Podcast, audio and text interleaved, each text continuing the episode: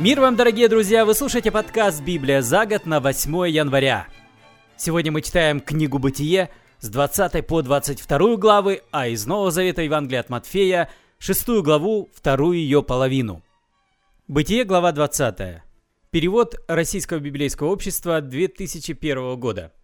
Уйдя из этих мест на юг, в Негев, Авраам стал жить между Кадешем и Шуром, а затем поселился в Гераре.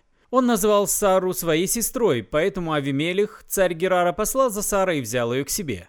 Но ночью во сне Бог явился Авимелиху и сказал, «Ты умрешь за то, что взял себе эту женщину. Она замужем».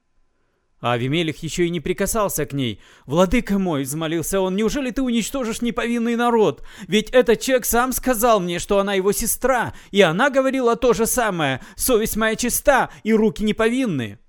«Да», — отвечал ему Бог во сне, — «я знаю, что совесть твоя чиста, потому и не дал тебе овладеть этой женщиной, удержал тебя от греха предо мною. Но теперь верни ее мужу, он пророк, и он помолится, чтобы ты остался жив.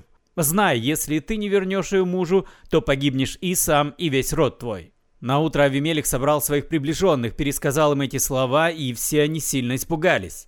Авимелих позвал к себе Авраама и стал его упрекать. Что ты сделал с нами? Чем я тебя обидел, что ты ввел в такой страшный грех и меня, и все мое царство? Так не поступают. Зачем ты это сделал?»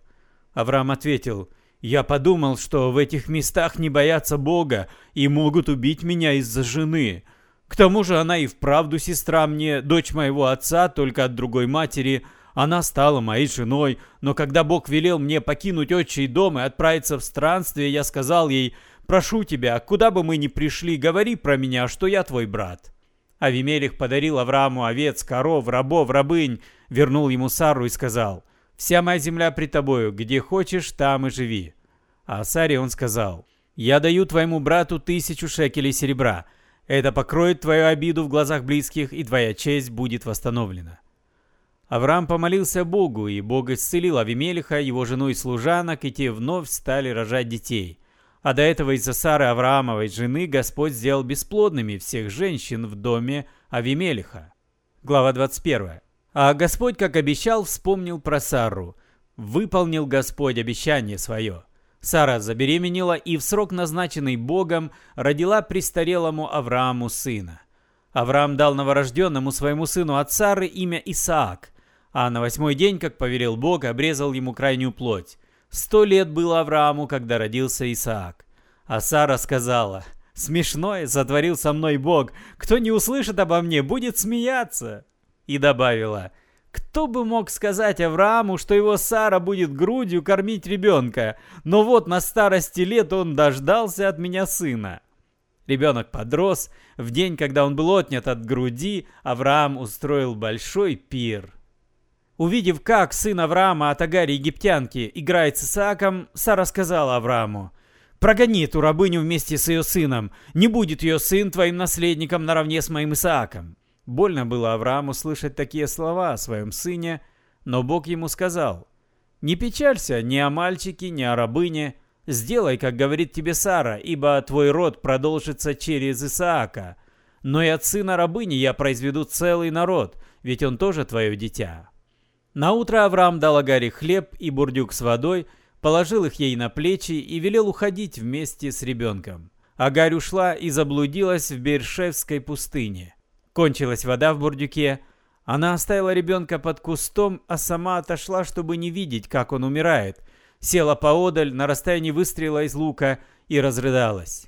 Но Бог услышал, как плачет дитя, и ангел Божий с небес окликнул Агарь. «Что с тобой, Агарь? Не бойся! Бог услышал, как плачет твое оставленное дитя. Вставай! Иди к ребенку, возьми его на руки. Я произведу от него великий народ. Бог открыл ей глаза, а Агарь увидела колодец.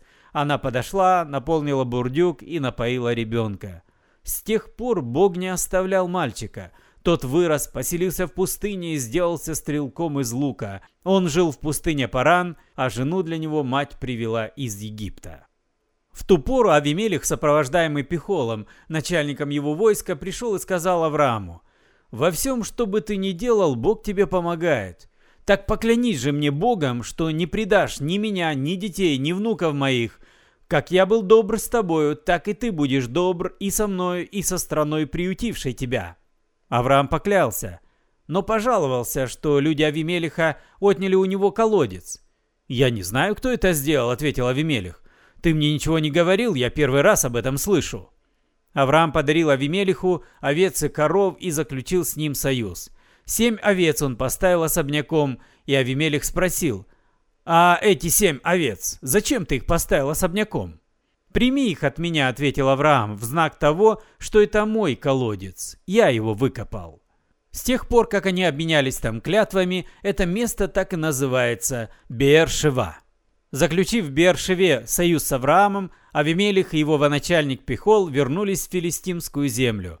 Авраам посадил в Бершеве Тамариск и призвал имя Господа Бога Вечного. Потом Авраам еще долго жил в филистимской земле. Глава 22. Спустя некоторое время после этих событий Бог подверг Авраама испытанию. «Авраам!» — сказал ему Бог. «Да», — отозвался Авраам.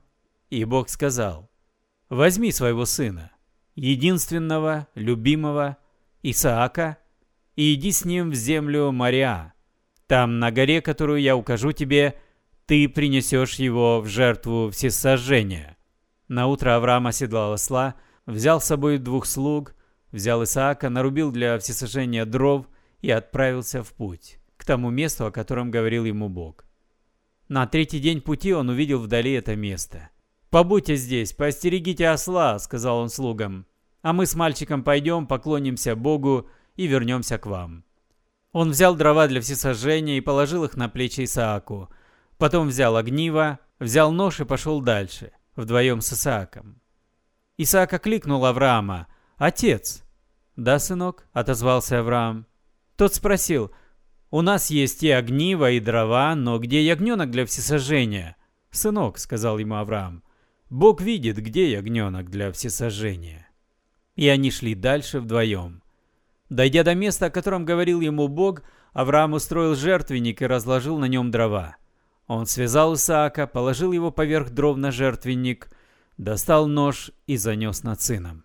И тогда возвал к нему с неба ангел Господин. «Авраам! Авраам!» «Да», — отозвался тот. «Не поднимай на него руки», — сказал ангел. «Ничего ему не делай. Теперь я знаю, что ты боишься Бога. Ты не пожалел отдать мне своего единственного сына». И Авраам увидел барана, запутавшегося рогами в зарослях. Он подошел, взял барана и принес его в жертву всесожжения вместо сына.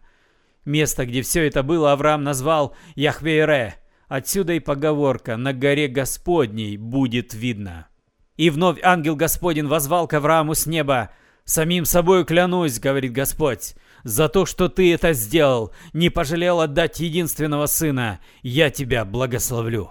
Я дарую тебе потомков числом, как звезды на небе, как песок на морском берегу, и падут пред твоими детьми вражеские врата. Благословением будут дети твои для всех народов земли за то, что ты меня послушался».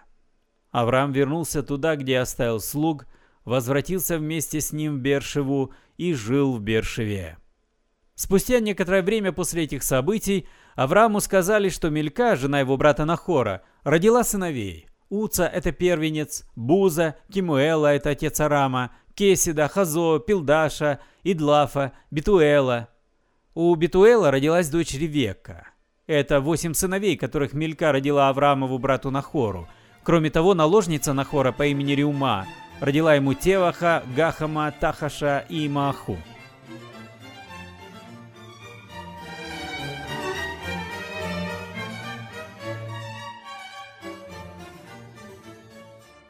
Из Нового Сайта мы сегодня читаем Евангелие от Матфея, шестую главу, вторую ее половину.